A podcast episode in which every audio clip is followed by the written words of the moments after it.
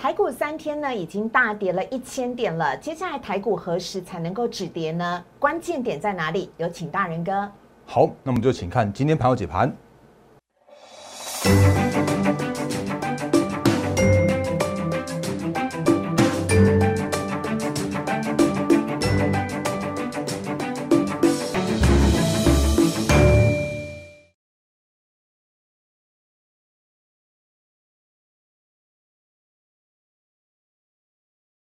欢迎收看《忍者无敌》，大家好，我是施伟，在我身边的是陈坤仁分析师，大仁哥你好。四位好，各位投资朋友大家好。好，大家的心声我们都听到了，很多人面对台股一直下跌，都在问说该怎么办，而且呢，一直纷纷的私讯大人哥。如果呢你也有问题想要请教大人哥的话，非常欢迎可以加入我们的 Liet 小老鼠 D A R E N 八八八小老鼠 D A R E N 八八八啊，很多的朋友呢手上事实上都还有一些的持股哦，而且呢似乎对台股呢也都还是有很多的希望，尤其呢在今年的二零二二年，但是有资金有持股却不晓得该怎么办的话，非常欢迎你都可以呢利用 Liet 的方式呢来跟大人哥做一对一的私讯，做进一步的了解，非常欢迎大家呢可以加入我。我们的 Liet，Liet 跟 Telegram 是完全免费的，而每天早上七点钟有大人哥亲自撰写最详尽的台股盘前解析，也是免费送给大家的，非常欢迎大家加入。而如果你现在正在看 YouTube 的话呢，我们的 YouTube 频道也请大家帮我们订阅、按赞、分享跟开启小铃铛。任何的问题在下方留言板，我们都是开放的。好，大人哥要来请教一下了，俄罗斯跟乌克兰的战争呢，比想象当中哦对台股的影响还要来得更大。三天，包含上个礼拜五在内，已经下跌了一千点了。到底何时才能够止跌？关键点会是在哪里呢？好的，那各位投资者大家好，我们先来看一下现在目前的一个行情的部分。那等一下会跟大家说明说，哎，台股的止跌的关键在哪里哦？那当然，全呃全球包含了台股以外的全球的股市哦，其实应该这样讲，就不是只有台股在跌而已，而是全球跌，然后台股是跟着跌的方向的。所以在台股在比较偏向于震荡的过程之中的话，因为俄乌的情势依然是属于比较震荡，甚或是说大家可以看到一个现象，就是在短线上面来说，甚至普丁还在呛一下说。啊，如果你真的这样的那个，继继续这样这样下去的话，他要让油价创高到三百美元，那这已经真的是触动到了全球的资金的最敏感的神经了。是，因为这个时间点这样讲好了，就说是景气复苏是确立的。那下个星期三月十六号的话，Fed 的升息也是几乎要是确立的，只是看是要升息一码还两码而已。然后结果没想到呢，这个所谓的再再再插一刀，然后就是所谓的呃通膨的疑虑再起的时候啊，这会对于市场上面的一个不确定的因素，它会来更加动荡一些些。那之前跟大家说过，你要看一下 VIX 的指数。那 VIX 最近这几天确实是有一些比较飘飙高的这个情况发生。那不确定的影响造成了短线上面台股的震荡。所以其实如果如果看一下最近的行情的话，会发现一件事情哦，就是这是呃这几天的台股，那包含了万八的关卡，也是在昨天的时候跳空下来就说失守了。昨天跌破了年线，甚至是今天也跌破了万七的这个整数的关卡。那如果以这三天的跌幅来说的话，是一个重挫一千呃一一千点这样个一个行情。那如果再看今天的行情来说，或者最近我们关不断跟大家提醒到的，就是说，其实最近哦，你会发现说，其实有一些全指股，我我真的觉得现在目前台股真的是投资价值满满都是，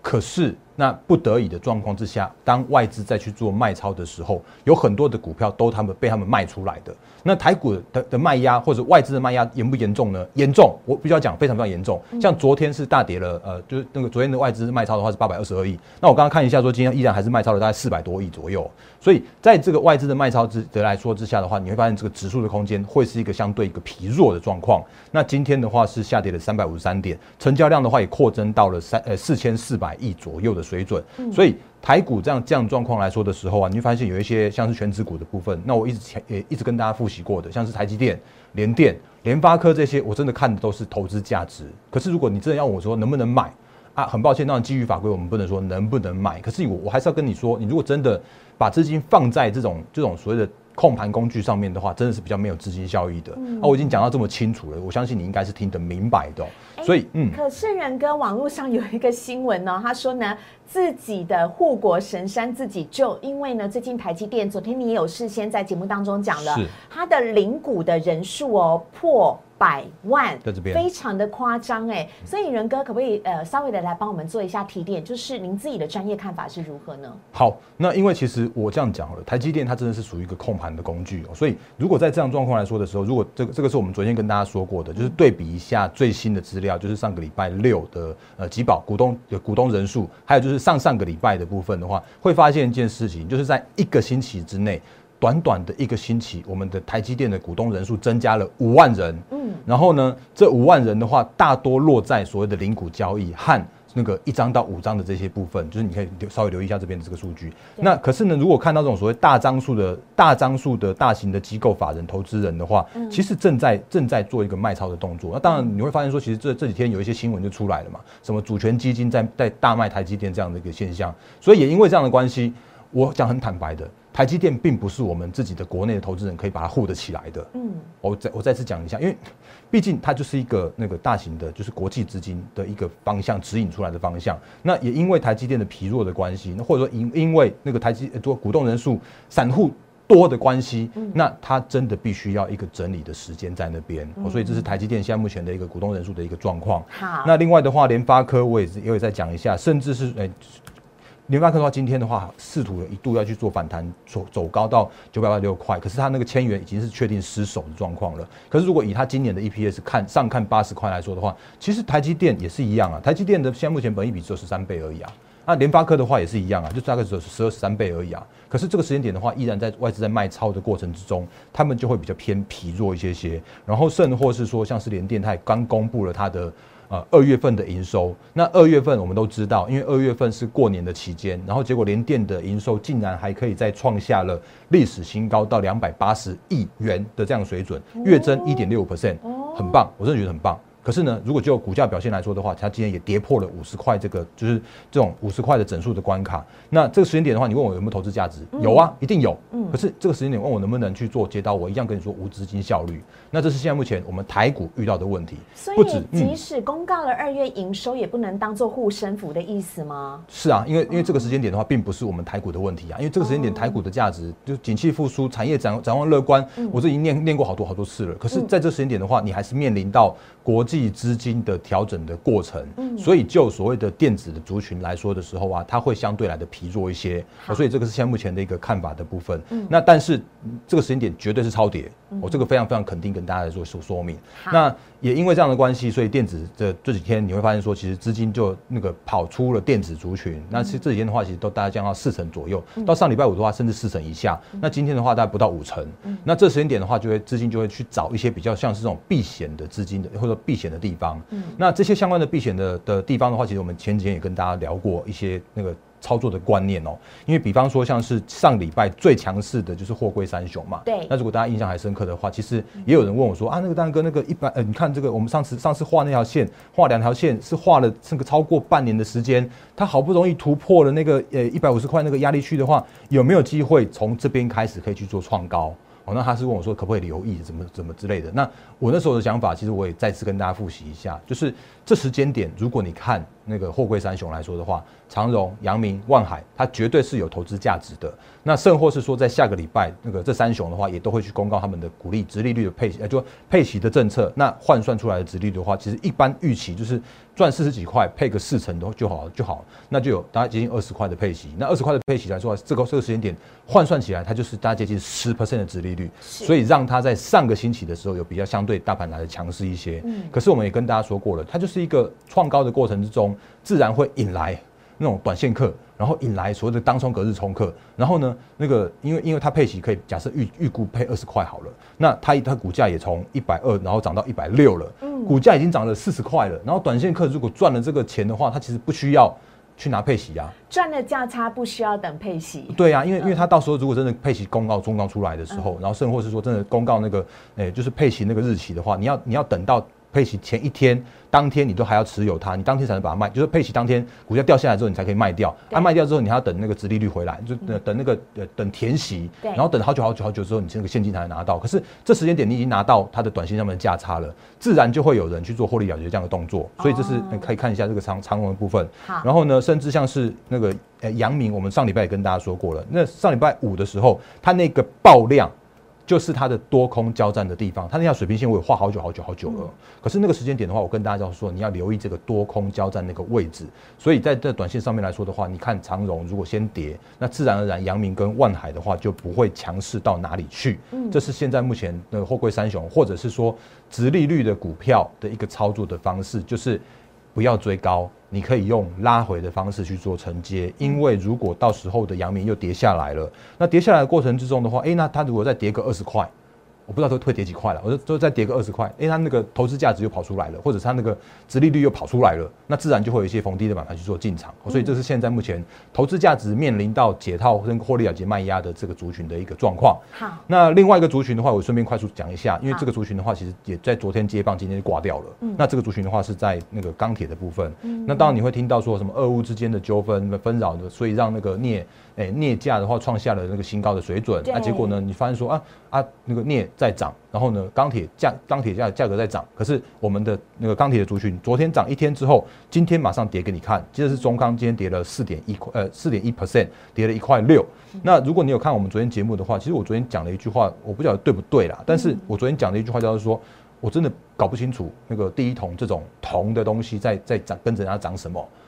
那个，它今天的话，不好意思，就它就跌停了。嗯，那为什么会这样的状况的原因，真的是因为呃，它就是一个比较偏向于题材面的过程。嗯，它没有基本面的支撑，不像是像是中钢这种的，它是有，它确实是有基本面支撑，只是因为它在上涨的过程之中，因为它。呃，赚四块配三块，所以赚到三块的人一样的观念，他不会想要去那个，不会想要去放填息、放放除息啊，因为除息之后，你还要在填息之后才有那个直利率的这样子一个获利啊。可是他如果短线上面赚三块了，就先先卖一趟啊，这是现在目前的一个状况。所以就所谓的那个资金轮动的角度来说的话，电子这时间点叫超跌。那投资价值浮现的个股，如果直利率个股的话，请你拉回去做承接。我再次重申，就是台股的投资价值是有的，而且是非常非常具有投资价值的。只是在这个过程里边来说的话，可能短线上面比较难熬一些些。哦，那止跌的关键，等下再做说明。那今天的话，你会发现，其实今天的资金又轮动到了另外一个族群。那其实今天的盘中比较抗跌的族群，甚至是有有一些红比较偏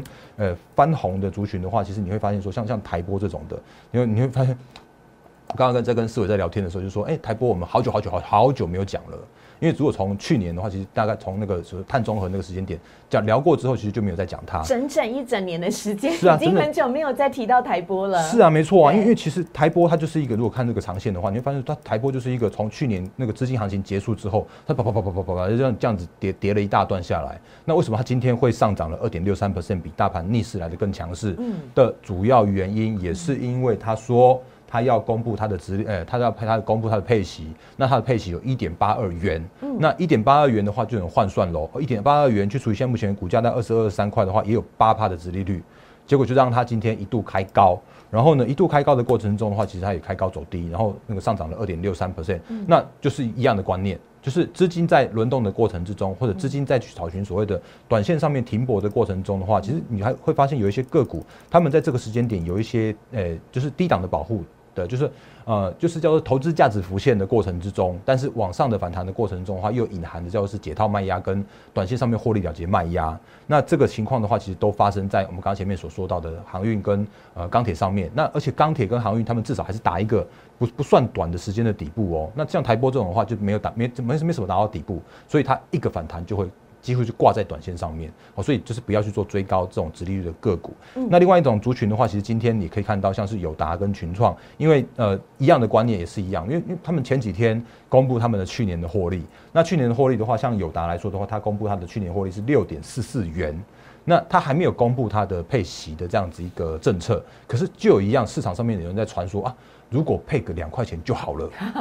那它现在二十一块配两块的话，也有十帕的值利率啊，所以就让它短线上面有一个转强逆势抗跌的这样一个过程，所以这就是现在目前资金轮动的方向。那资金很坦白的叫做是去找那种所谓的低基期，然后相对抗跌的有保护的个股去做切入，高值利率是高值利率的个股去做切入。然后可是如果就那个像像是三十八亿的群创，今天也上涨了一点八一点八 percent，那这目前看起来它就有一样跌不下去的感觉了。可是呢，如果就所谓的整个呃整个整个波段的角度来说的时候啊，我觉得还是要回归到所谓的趋势成长股，然后在所谓的拉回的过程之中，如果真的所谓的超跌。或者有一些带来更低的这样子一个错杀之后的买点的话，那是大家可以去做留意的方向哦。嗯嗯，好啊，那接下来呢要来请教一下仁哥了，因为今天盘中呢很多网友都还在关心的就是长荣行跟华航，因为今天长荣行跟华航又下跌了。嗯，但大仁哥呢是属于不是只有看涨含涨的个股，即使它下跌了，仁哥也会仔细的帮大家来做清楚的解说。所以我们来看一下长荣行、华航。好，那因为其实如果看昨天的节目的话，你。应该会看到一堆人在跟你喊钢铁好棒棒，钢铁好厉害之类的。可是只有我们在跟大家用一个比较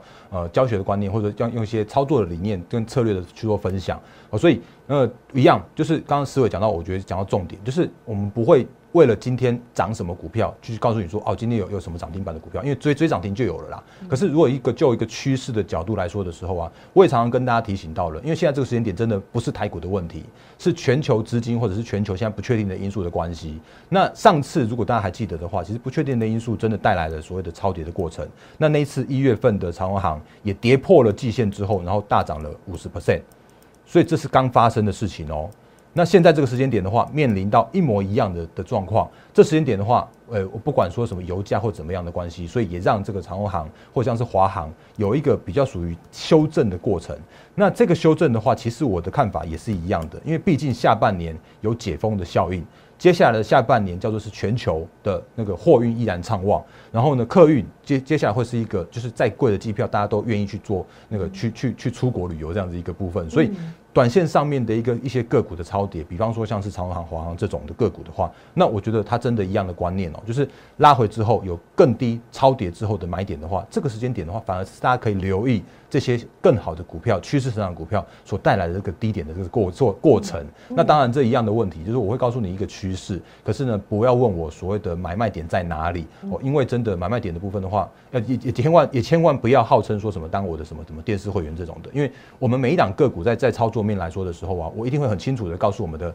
会员，他的买点跟卖点跟理由是什么。是对，可是呢，在我们的节目里面，甚或是说在我们的 YouTube 的那个留言板上面的话，虽然我是开启的，可是我也会讲很就是很直接的说明啊，就说如果你要问我说啊，那个四九呃四五六呃四五六四的原领四十八块的成本可不可以报？你会看到我这样的回答，嗯，无法提供买卖操作建议和判断的这样的建议，嗯，这就是现在目前的一个一个相关的规定。那可是说，对相关的法令是这样子规定，所以呢，我们是没有办法公开的在节目当中讲有关于买卖点的部分。但是呢，大人哥哦，对于加入获利会员团队的朋友呢，绝对是亲自的会告诉大家，呃，合适的买卖点的部分，大人哥是亲自来做带领的。这个部分呢，就要请大家加入我们的获利会员团队了。是，不过仁哥接下来呢要。来请教一下的是呢，台股啊，从上个礼拜五到今天已经是连续下跌了一千点左右了，大家都在很担心，说到底何时才会止跌？我们要如何专业的从线图或各个部分来看止跌的讯号呢？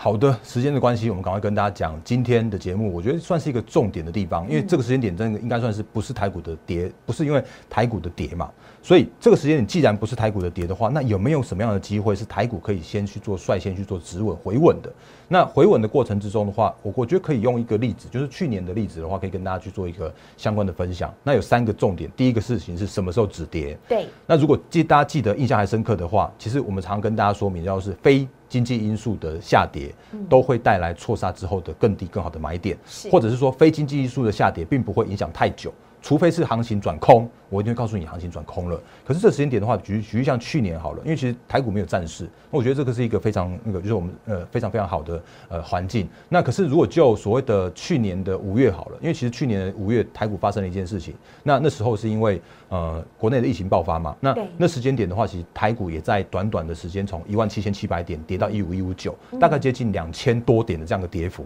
那这个是那时候的 K 线。是。那如果我们用那个时候时候 K 线，我也常跟大家说过了，疫情会跟行情去做脱钩，也是一样，哎，暂时不会拖延太久。我们用这样的观念来去跟大家去做分享的话，以去年二零二一年的五月为例的话，那大家可以留意到什么样的止跌讯号？那止跌讯号第一个很重要的是说，一定要有就是在所谓的爆量，或者说有一些止跌的 K 线出现的这样一个现象。我们之前跟大家说过了。在哦所谓的爆量的上影线，那叫止涨的讯号。可是如果有爆量的下影线的时候啊，它就会是一个的止跌的讯号，这是其一。是。那其二的话呢，是你要看到指数不再破低点。嗯，那指数不再破低点的话，一般我会倾向用连续三天。那你会告诉我说，啊，当然跟那个低点有可能这样过去了。可是我会告诉你说，这是安全的一个做法，因为我永远没有在猜低点在哪里。可是我会告诉，我们会会告诉我们说。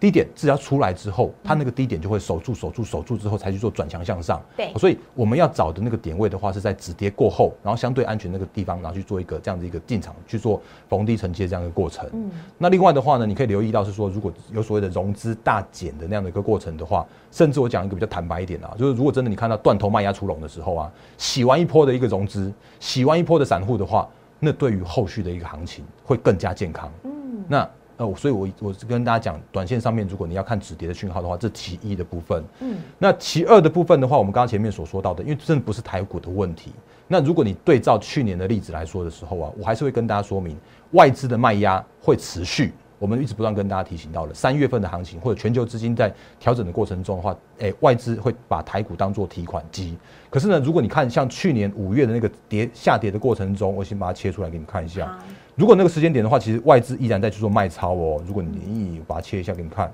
来这里，这是去年的五月一七七零九跌到一五一五九那个时间点。那你会发现说，其实外资哦，在那个时间点的话，它其实一直一样一样在在在。一样是站着站在卖超的这个程度，即使他有连续买两天，又连续卖了两天，然后买了一天之后又卖了两天，他就这样子买买卖卖这个这个过程。所以台股能不能守稳的关键，并非外资。好，再次强调，并非外资。所以就算外资昨天卖了八百亿，今天卖了四百亿，连续卖超了好几天，那它也只是一个指数压抑的过程而已。可是有一些个股，这个时间点已经默默的去做守稳了。那比方说，如果一样对照去年的例子来说，我们跟大家讲第三个重点。第三个重点的话，如果你记得去年的五月是谁最强的时候啊，你就会领悟到说这一波真的有所谓的错杀之后更低更好买点的发生。嗯，那那一波的话，就是货柜三雄、长荣、阳明、万海的飙涨的那一刻的开始啊，其实就在去年的五月。那那个时间点的话，如果你因为所谓的什么疫情之类的关系，你因那个因为那样的关系砍在阿呆股的话，那你就很抱歉，你真的会错过来。这个是去年五月嘛？这里五月十二号那附近那个位置，我会把它放大一点给你看。来，这是去年的五月的行情的话，那时候的台股就就杀了两千点，然后呢，台股在呃爆量出现下影线，那时候是出现七千八百亿的大量的那个长长下影线的时候的啊，那就呃出现了一个止跌讯号。那那时候如果配合的叫做是那个长阳明望海去看的话，你会发现一模一样的现象，就是那个时候的那个三三呃货柜三雄的话，他们是在那个时间点哦。被错杀在一个波段的低点之后，才展开它的一个起涨的过程。那起涨的过程的话，你发现说，哎，这边在这边有发现吗？在这里，五月十一号的时候，它是从一百块的附近的位置哦，然后被杀到了五月十七号那个低点是六十一块，等于是它从一百块跌到六十一块，跌了超过三成到四成的空间之后，才转强向上，然后带来了一波从六十块飙到了两百三十块那个三三块那个长荣的。那个航海王那个行情，所以回来到我们现在这个时间点，台股正在面临的要是国际情势或者像是不确定的因素，